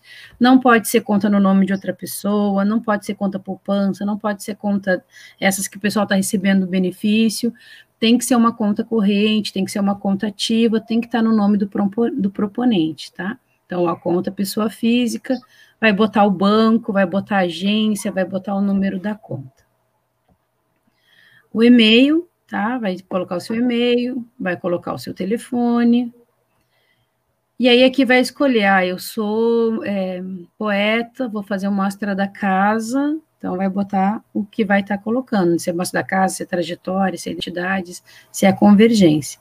Aqui vai apresentar um pouco, né? Como é uma premiação, eu sou músico da cidade, trabalho na noite, faço shows em tais casas, canto, né? É, cover, canto músicas autorais, vai descrever um pouquinho aqui do que faz. Eu sou poeta, escrevo uhum. poesia, publiquei livros, quero fazer uma mostra com as minhas poesias, então vai estar tá descrevendo um pouquinho aqui o que está se propondo para essa premiação, se for mostra de casa, né? Se for de espaço, olha, é, essa proposta visa premiar a casa de cultura, tal, que vem contribuir. Então, é que vai, vai dizer para as pessoas o que está se propondo, né? Olha, represento a comunidade quilombola, tal, a gente faz tais trabalhos, por isso mereço premiação, merece ser premiado, né? O número de pessoas que estão envolvidas na proposta, a gente tem esse 20% dos recursos, eles estão voltados para as cotas, né, um percentual de cotas, e a gente fez uma retificação, as cotas inicialmente eram voltadas para a ação, né, então ações que dialogavam com diversidade racial, étnica, de gênero, deve ter alguma outra que eu esqueci agora, mas uh, o pessoal comentou que tava, não era assim que funcionava, e a gente ouviu e aprendeu com as pessoas, então ficou vinculado às propostas e às pessoas eu posso ser uma pessoa negra que não tem nenhum coletivo, nenhum movimento, a meu projeto não precisa dialogar com a minha identidade, né? Mas eu posso concorrer a cotas porque o fato de eu ser uma pessoa negra me dá o direito de concorrer às cotas, tá? Se eu estou fazendo mostra de casa, eu vou marcar aqui se sou só eu e se eu estou fazendo no valor de 3 mil, ou se tem mais de uma pessoa comigo e eu estou fazendo no valor de 2 mil né? Uhum. Aqui vai colocar que tipo de, de atividade é, né? Se, se eu estou mandando áudio, se eu estou mandando formatos híbridos, se eu estou mandando imagens, se eu estou mandando outros que a comissão não conseguiu, o comitê não conseguiu pensar, mas vocês conseguiram, se eu estou mandando texto, se eu estou mandando vídeo, tá? Aí aqui vem os anexos, né? Que é a parte que o pessoal acha um pouco mais complicado. Documento com foto. Tira a foto, salva lá no computador, vai botar aqui e vai escolher o que anexar, né? Ah, eu não, não acho meu cartão do CPF, mas na, no meu, no minha conta, é, no meu, desculpa, na minha carteira de motorista tem um CPF, na minha identidade tem um CPF, vai tirar a foto desse documento, onde mostra o número do, seu, do teu CPF vai anexar aqui. O comprovante de residência, ah, só pode anexar um arquivo e vocês pediram um antigo e um novo. Então, vai botar, vai tirar foto, vai salvar lá no Word, e vai colocar num único arquivo aqui. Vai tirar foto do cartão, da conta, vai anexar aqui. Se eu sou pessoa física, eu vou pular todos esses outros, ó, porque só vai barrar meu, a minha inscrição se eu não preencher o que tem asterisco. Então, esses outros aqui não têm asterisco exatamente para isso, para que uma pessoa que é CPF, que não precisa de toda essa documentação, consiga executar a sua inscrição, tá? Então, se eu sou pessoa física, eu só vou para esse aqui, ó, prova de regularidade com a Receita. Então, vou botar a certidão que eu gerei lá no site, né? Vocês botarem no Google regularidade CPF, o site já aparece, vocês conseguem preencher ali. E aí, se eu sou pessoa, é, CPF, já vou descer para cá, que é o meu portfólio, vou anexar o portfólio. Se ah, meu portfólio é todo virtual, salva o link do portfólio, bota no Word e anexa o arquivo aqui tá? Ah, ele, ele tem, tá misturado, bom, vai, tudo que tu quer falar do teu portfólio, tu vai organizar num arquivo e vai colocar aqui. Eu sou sozinho, minha proposta não tem gente, eu não estou representando coletivo, não preciso de anuência. Tem um coletivo, vou lá imprimir anuência, eu vou preencher, digitar anuência, eu vou colar assinatura digital e vou anexar aqui. Se o pessoal assinou a mão, vai tirar uma foto e vai anexar aqui. E se é cotista, tem uma declaração de cotistas que também vocês encontram lá na página. E acho que é isso, não tem grandes mistérios. Se é CNPJ, aí vai colocar essas outras, vai colocar o cartão do CNPJ, ou o que baixou da internet, tem um, um, site lá que a gente consegue baixar o CNPJ, vai botar o contrato social se não formei, né? Se formei, não precisa, vai botar a regularidade com a Receita, então uma certidão negativa com a Receita Federal, uma prova de regularidade com a Receita Estadual e Municipal e o vai botar a sua prova de regularidade com o FGTS e com a Justiça do Trabalho. E é isso. Não é tão difícil quanto parece. Não é, Gurias, é um pouco, acho que, da ansiedade, né, e do cansaço também é, que o pessoal já está de toda essa expectativa, de todo esse momento da pandemia. Acho que num primeiro momento, quando vai acessar os editais, e também porque é, a gente sabe que tem muitos editais que são um pouco mais complexos, então acho que o pessoal já fica com toda essa com, com todo esse receio junto, né? Tem mais várias participações aqui, mas não sei se uh, Débora, Cíntia querem colocar alguma coisinha antes. Só dizer que o chamada 3 é o mesmo formulário e tem um anexo a mais lá que é a proposta, tá? Então, o projeto, a proposta que vai anexar ali. Né? E lembrando que amanhã a gente está também aí disponível lá pelo chat do WhatsApp. Então, ai, tirei meus medos, me animei agora depois de ouvir vocês. Vou, vou tentar, né? Mas sempre no fazer aparece alguma coisa que a gente fica pensando que não vai conseguir, mas com calma a gente consegue. E, e tem alguma coisa. Fala, fez uma fala. O sistema, gente, às vezes ele é mais. É, é, tem um gênio mais forte que o nosso, tá? Ele se governa. então, para alguns, ele responde assim: inscrição realizada com sucesso. Tem uma caixinha ali, a pessoa fica super feliz de que deu tudo certo. Para outros, a pessoa fica lá que realizar inscrição, realizar inscrição, clica 300 vezes e não acontece nada. Aí a pessoa se desespera, acha que não conseguiu, e aí depois ela tenta se inscrever de novo e diz CPF já cadastrado. Aí ela se apavora, ela acha de primeiro momento que alguém se inscreveu com o CPF dela. Não é isso, fica tranquilo, verifica lá no e-mail. Se finalizou a inscrição, vai chegar um e-mail, pode demorar uns minutinhos, mas o e-mail vai chegar confirmando a inscrição. Tá? Então, é, às vezes não vai aparecer aquele quadradinho, não sei por que ele escolhe mandar os quadradinhos para um, não manda para outro, mas o e-mail vai para todo mundo, tá? Então, finalizou a inscrição, espera um pouquinho. Gente, vai acontecer amanhã, que é a, também um aperto que quem deixa para a última hora passa. Se um monte de gente for se inscrever amanhã, é óbvio que vai sobrecarregar um pouco o site, que vai, né? Então, respira um pouquinho, levanta, toma um café, volta de novo, vai na rua, olha o céu, agradece a vida, volta de novo, mas não desiste, né? E não e, e, e acho que é legal a gente pensar isso também. Ah, se for para ser, é para ser. Né? A gente não está lidando com sorte aqui, a gente está lidando com direito.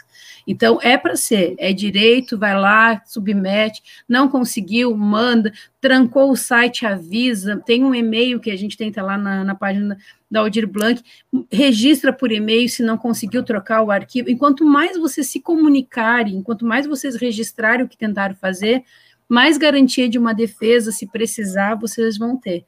Né? Então, eu acho que isso amanhã é domingo, pode ser que alguma coisa dê errado, né? Então, comunica, manda e-mail, até meia-noite tudo pode, né? Então, e a gente torce para que dê tudo certo até meia-noite, mas, claro, não dá para fazer aquilo, né?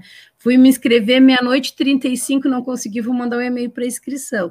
Aí tem aquele processo que é injusto com quem deixou de sair no domingo, com quem não dormiu até mais tarde. Então, a gente tem que sempre enxergar isso. Eu tenho o meu direito, mas o meu direito está num coletivo, né? E a gente vai respeitar sempre a caminhada. O direito aí está para todos, a explicação está para todos, a gente tem tentado atender da melhor forma possível. Mas quando fechar, fechou, e em respeito ao que todos abriram mão para se inscrever, a gente não vai poder permitir né, uma inscrição por e-mail depois da meia-noite, tá? E meia-noite, o sistema, nem é meia-noite, é 23h59, com 59 o sistema fecha, e aí a gente não tem o que fazer. Tá? Então, corram, ou durmam mais tarde hoje, ou se acordem mais cedo amanhã, se organize. Ah, olha só, pessoal, também tem assim, ó, o ah. sistema, às vezes, o sistema ele manda esse e-mail automaticamente, né, no final da inscrição. Às vezes acontece isso que a Débora estava falando, de não aparecer o quadradinho. Ah, deem um tempo e deem uma olhada no... e confiram a caixa de spam, porque às vezes o e-mail não fica na caixa de entrada, ele fica na caixa de spam. E o pessoal estava apavorado, ah, não recebi, não recebi confirmação da minha inscrição. Ah, gente, dá uma olhadinha na caixa de spam. Ah, tava lá mesmo, tava lá mesmo. Então, deem uma conferida nas duas, tá? É bem importante. Porque é um e-mail institucional, né? Ele é arroba furg.br e às vezes ele, o, o, e-mail filtra mesmo. Às vezes vai. Hum, muito bem. O Pedro Augusto perguntou Uh, ele disse: Eu tenho um projeto de podcast que eu comecei na quarentena e também passei a fazer ilustrações digitais e dar aulas online de desenho. Estou em dúvida se posso inscrever um desses projetos no edital e em seguida ele complementa perguntando e em qual, né? Porque lembrando, são, nós temos dois editais abertos nesse momento, duas chamadas públicas. Uh, se quem pegou a live depois da explicação da Débora de cada chamada, das modalidades, fica salva depois, então é só uh, resgatar. Uh, e aí ele pergunta se, então, esse podcast, uh, ilustrações digitais, aulas online de desenho, se pode inscrever um desses e em qual caberia. Ele cabe. O Pedro tem que, o Pedro tem que comprovar em primeira, primeira coisa de, né, de todas, ele tem que comprovar dois anos de atuação. Se o projeto dele é um projeto que ele iniciou agora, ou é um projeto que ele pretende fazer, não tem problema, né? Mas ele tem que ter dois anos de atuação na área cultural.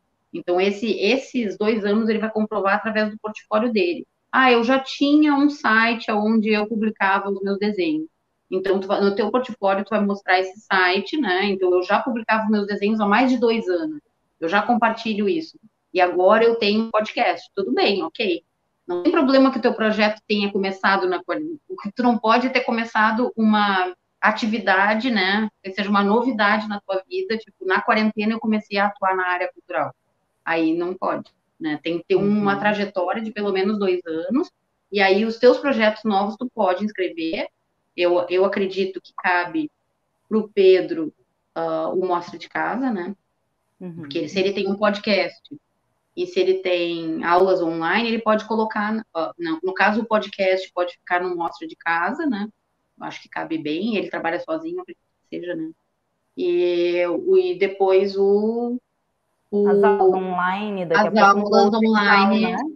no edital de formação, eu acho que cabe uhum. os dois os desenhos cabem também, né, no, no mostra de casa. Ele pode oferecer uma mostra com seus desenhos, né? Não tem, não tem Lembrando, Gurias, uh, que no caso do Pedro, ele pode submeter uma, ele pode fazer uma inscrição na chamada número 2, que, é é, que é premiação, e uma inscrição na chamada 03, que é fomento e formação, né? Não tem como a mesma pessoa e o mesmo CPF se inscrever mais de uma vez no mesmo edital. Então, uhum. pode fazer uma inscrição em cada um dos editais e depois as pessoas perguntam: ah, mas uh, eu vou ser premiado nos dois? Uh, bom, se as duas propostas forem selecionadas, não quer dizer que vão ser premiadas, como é que faz? Acho que isso é bacana de falar também, né? Eu, eu, só vou responder antes, porque eu vi a foto do Pedro e me lembrei de falar. Não estou dizendo que ele tem menos de 18 anos, tá? Mas o edital é para pessoas maiores de 18 É que eu vi a foto dele e lembrei de, de dizer isso. É para pessoas maiores de 18 anos, tá? Então, isso também é importante dizer. E quanto a isso que a DECA coloca, o edital, ele está escrito hoje. Ele é claro que a gente pode se inscrever em mais de uma chamada e vai ser contemplado em uma. Isso é o que a gente tem de regramento que está valendo hoje. Só que tem um cenário que é: existe um compromisso né, da prefeitura, da secretaria, que a gente não quer devolver recurso para o Estado, né? A gente quer que o recurso fique na cidade. Então, o que vai, o que pode talvez construir um novo regramento é se a gente vai ter recurso sobrando. O objetivo principal da lei é atingir o maior número de pessoas, que esse recurso chegue a diferentes pessoas, né? Mas se sobrar recurso, aí a gente vai procurar judicialmente, né? O que, que a gente pode estar fazendo de forma é, legal para que a gente possa, daqui a pouco, se tiver recurso, pagar para mais de uma pessoa em chamadas diferentes. Mas isso ainda não é uma certeza. O que a gente tem de verdade hoje é que se inscreve em dois e depois escolhe um. Né? Então, ah, fui homologado nos dois, eu vou escolher qual que eu quero receber. Por ah, exemplo, o, o, o, formação é 3,900 e uns quebrados, o mostra de casa é 3 mil. Então, a pessoa pode ter o direito de dizer, eu quero receber no formação porque eu vou ganhar um pouquinho mais. Né? Então, e porque tem a ver com a proposta, né? É, é claro. isso, tem a ver com as duas. Isso. Tá. A Carla uh, trouxe aqui para gente. Cintia, nosso grupo faz feiras e eventos aqui e em outras cidades como eu coloco no item local de atuação? Querem Pode colocar como a gente tinha falado, né, Débora? ali dentro do formulário, ele permite que coloque um pouquinho mais de caracteres. Então, tu pode colocar, nossa feira é itinerante e ela atinge diversos bairros na cidade e em outros municípios. Pode colocar isso. Né? Ou se tu tens bairros específicos que tu atua, tu pode botar o nome dos bairros, dá, dá espaço ali, eu acho, né, Débora? A gente viu que dá bastante É, como é forma de texto, né? Então vai poder contar com as tuas palavras onde que vai, com quem que atende, que municípios vai, né? É. E, ela, ela, mais... e ela pergunta junto, e o tipo de público? Uh, qual seria o tipo de público?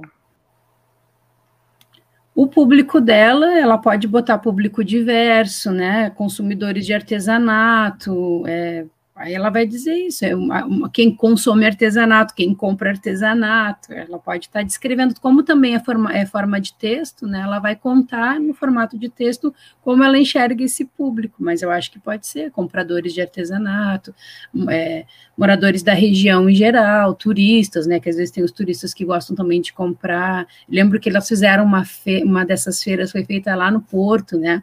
Pessoal que descia do navio conhecia o artesanato local, então tem, tem um pouco disso também, né? Vai, vai contar ali com as palavras o público que atende. Tá, eu trago mais uma dúvida. É, Bárbara pergunta se existe uma data de validade de realização do projeto. Se presencial, ela está se referindo, eu acho, né? Tipo, a gente está prevendo ações presenciais ou virtuais para o que, o que puder ser virtual, quanto mais cedo fizer, melhor, né? Eu acho que isso é bacana, porque é uma coisa que eu gosto de, de, de falar também é que a gente está lidando com recurso público. Né? A gente está lidando com uma grana que vem desses impostos aí que a gente reclama, mas que, que vem do, né, desse. E a gente tem um compromisso de dizer o que a gente está fazendo, né? Então, por exemplo, não existe é, para alguns a contrapartida de, de ação, de dinheiro, mas a questão do relatório, a questão da visibilidade, a questão de mostrar o que está fazendo, mostrar como que essa lei foi aplicada, isso é muito importante. Então, quanto mais visibilidade a gente der para aquilo que a gente está recebendo, melhor. Mas as ações presenciais, por exemplo, elas podem ser em 2021. E aí, quem vai dizer se realmente vai ser 2021 é a vacina, é a realidade que a gente vai poder estar tá vendo. Vai ter essa flexibilidade, né? Por exemplo, ah, eu fiz todo um projeto pensando para execução nas escolas públicas municipais. Né? Minhas oficinas vai ser curso público as escolas estão uhum. fechadas. Enquanto as escolas não abrirem, não vai poder estar é, tá executando de forma presencial. Então, vai, vai se comprometer ali e a gente vai uhum. indo de acordo com o que nos for permitido. Né? Ótimo. Uh, a Paula Liaroma, é, eu, naquele momento que citei uh, as, as meninas, né, citei a Paula, eu ia dizer que ela tinha colocado, ela colocou mais para cima nos comentários o link do chat é, que, onde as gurias, a Cíntia, a Débora, estão tirando dúvidas. Uh, e agora a Paula deixa aqui informações e dúvidas também pelo e-mail aldirblankrg.gmail.com. Uh, temos, eu vou, ah, uh, Débora, o Pedro Augusto uh, te respondeu, disse que tem 24 anos, mas que ele parece ser mais novo mesmo por fotos, tá? Uh, que tá tudo ok, então ele pode se inscrever, né? Tá liberado, Pedro Augusto, pode se inscrever de boa. Tá, a Lídia Campos, um beijo na Lídia. Ela, eu tenho a impressão assim, de que faltou algum comentário teu aqui, Lídia, porque só aparece para nós.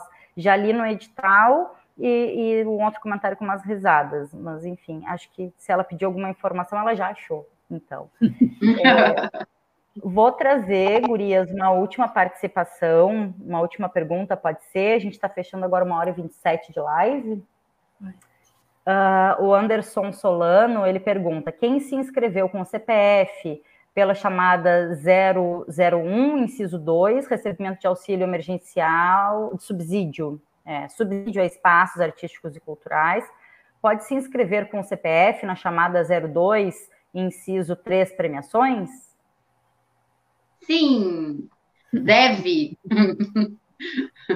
Todas as pessoas devem se inscrever.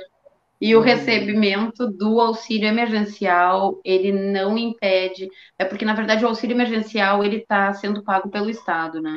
A gente só tem um problema de conflito com o CPF quando as, são nas premiações do que são pagas pelo município, no caso. Então, ele não Mas tem nenhum tá impedimento.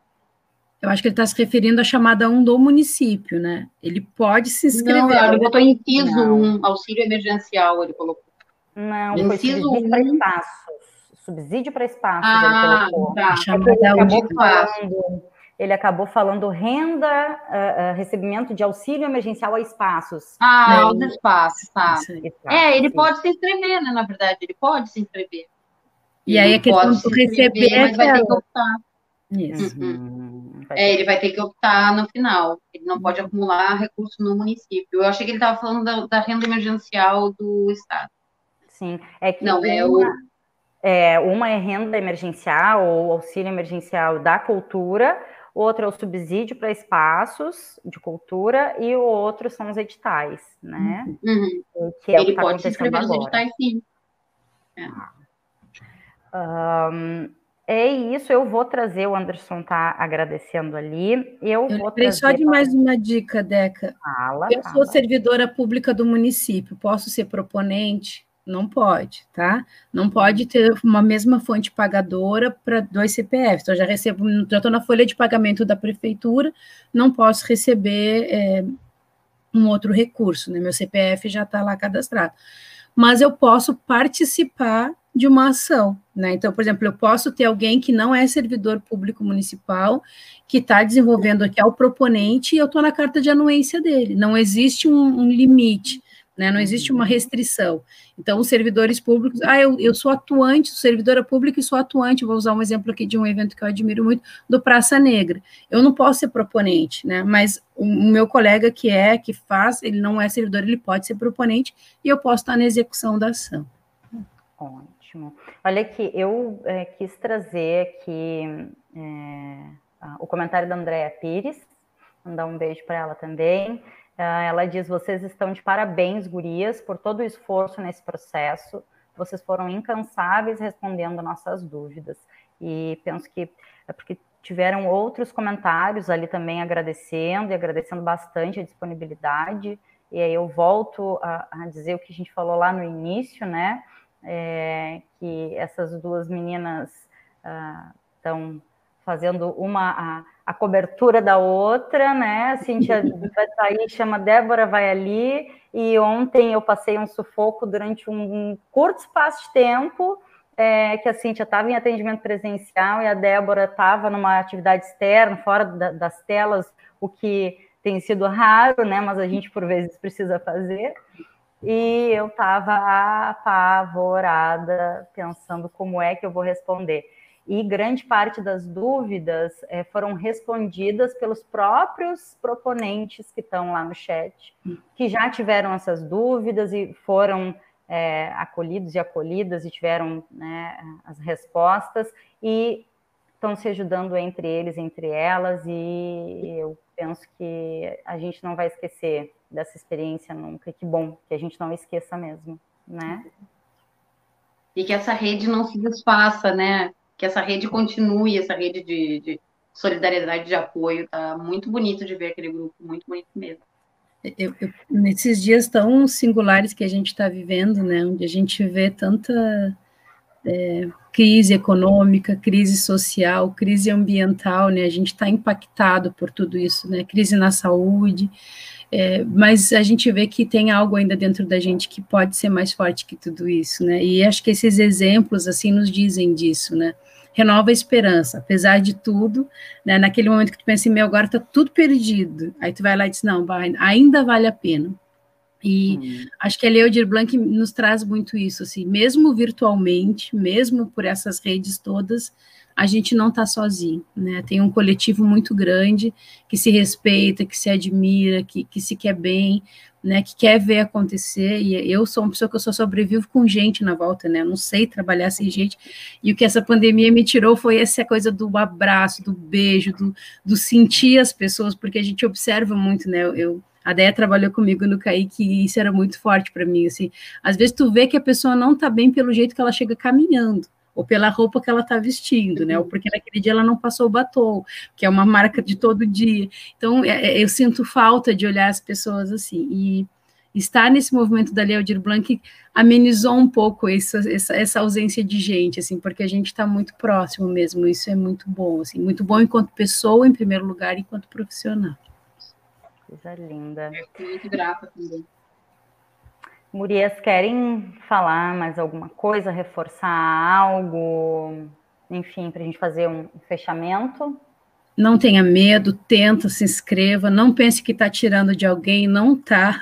As inscrições cresceram significativamente, mas ainda dá para o pessoal se inscrever mais, né? Tem um recurso que sobrou dos espaços culturais, e o, o edital, é claro que esse recurso vai em torno de 75 mil dos espaços culturais vai migrar para a chamada 2 ou para a chamada 3, né? Então, acho que é um compromisso de todos nós, né? Gastar esse dinheiro todo, mostrar que Rio Grande tem arte, tem cultura, precisa de fomento, precisa de, de outras linhas de, de financiamento, de recurso aí no futuro, né? Acho que mostrar que a gente sabe gastar esse dinheiro é dizer para o futuro, vamos lá, vamos brigar por recurso, porque a gente sabe onde aplicar e sabe como gastar, né? Então, a cultura e a arte de Rio Grande merece, e em especial os trabalhadores que fazem tudo isso acontecer. Aí uma coisa muito importante da gente saber é que existe uma batalha, né? A, a, a deputada Jandira Fegali está tá travando uma batalha para que isso se estenda, né? Existe todo um movimento para que a Lei Aldir Blanc, na verdade, ela abriu uma porta para nós, né? Vários portões se abriram e a gente está enxergando agora um horizonte muito grande. E a gente não quer mais abrir mão desse recurso. Na verdade, a gente quer que esse recurso seja um recurso repassado para os municípios, né? Se repassaram em tempos de pandemia, é porque a gente tem condições de receber esse recurso em outros momentos, né? Então, a gente somos defensores de que o, os municípios recebam esse recurso sempre e que a gente sempre possa contar com esse tipo de edital. Assim, é uma coisa que a gente defende muito. Eu botei para encerrar aqui, estava colocando é, os comentários de, de agradecimento, de, de, que não trazem dúvidas, e aí deixei o último aqui, do pessoal da Freedom Companhia de Dança, que eles dizem, meninas, parabéns, vocês são demais, PS, Cíntia tá linda. Eita! Oh. A gente abre a live elogiando os cabelos maravilhosos da Débora. E eu nem um cabelo, nem um cabelo. Tá o cabelo da Débora maravilhoso. Uhum. Né, isso, são mulheres lindas, lindas, é, é, trazem uma, uma força, uma esperança com vocês que representam também um trabalho coletivo, porque a gente sempre diz que ninguém faz movimento nenhum sozinho sozinha, né? É, isso tudo está acontecendo porque foi um processo coletivo, foi é, feito por muitas mãos, por muitas frentes, sociedade civil junto com instituições, com um conselho, através de muito diálogo. Os editais, eles têm é, na sua formação, na sua constituição, é, o que foi pautado nos fóruns, na pré-conferência, na conferência, isso tudo foi construído é, pelas pessoas que fazem é, cultura em Rio Grande, né? Então, é, isso é, é o que, o que eu guardo no meu coração desse, desse ano, gurias. Um, deixa eu colocar aqui, mandar um beijo para Paula. A Paulinha trouxe aqui nossa conselheira também, é, agradecendo. É, eu falei, falei um monte, né, Paula? muito. Sim, a gente destaca a importância de escutar os artistas sempre, sempre, sempre. E esse é o, o nosso resultado final, né? Final não, porque a gente está dizendo que é, o quanto isso tudo é bom, né, Gurias, que a gente quer mais agora, que isso tudo sirva para potencializar uhum. o bem pela frente, né? E Sim. temos é, outras participações, a Adriana dizendo que é excelente o dinheiro não voltar para aquele que não deve ser nomeado. é, né? A Raquel Valério dá os parabéns, meninas, por serem assim, sua cultura no coração. A Go também, trazendo aí Secult, CMPC, Sociedade Civil. É, um mais um mais um, to, todos juntos, igual a sucesso, e é isso aí. É só dessa forma, né? Ai, gente, eu vi ali nos comentários. Ai, a é. minha filha, Julinha, estava assistindo e ela tá longe. Ah, que Ela tá longe, não tá aqui. Saudade. Botei aqui um beijo na Julinha. Não tá aqui contigo. Querida Julinha. Que saudade. Coisa linda. Meninas, é isso? É isso. Obrigada pela Sim, escuta. Foi um prazer. Um prazer. É, uma alegria. Mesmo num é. sábado, mesmo com a pizza esfriando lá, porque já abriram a porta aqui para dizer que estava pronto. Faz tempo que abrir a porta aí, hein? Ah, já tá, já esfriou. Sei se sobrou, né? Vamos ter que comer um omelete. Gente, por favor. 10 horas da noite, quase 11 horas. Mas obrigada, assim, acho que sempre que a gente tem esses espaços é muito significativo.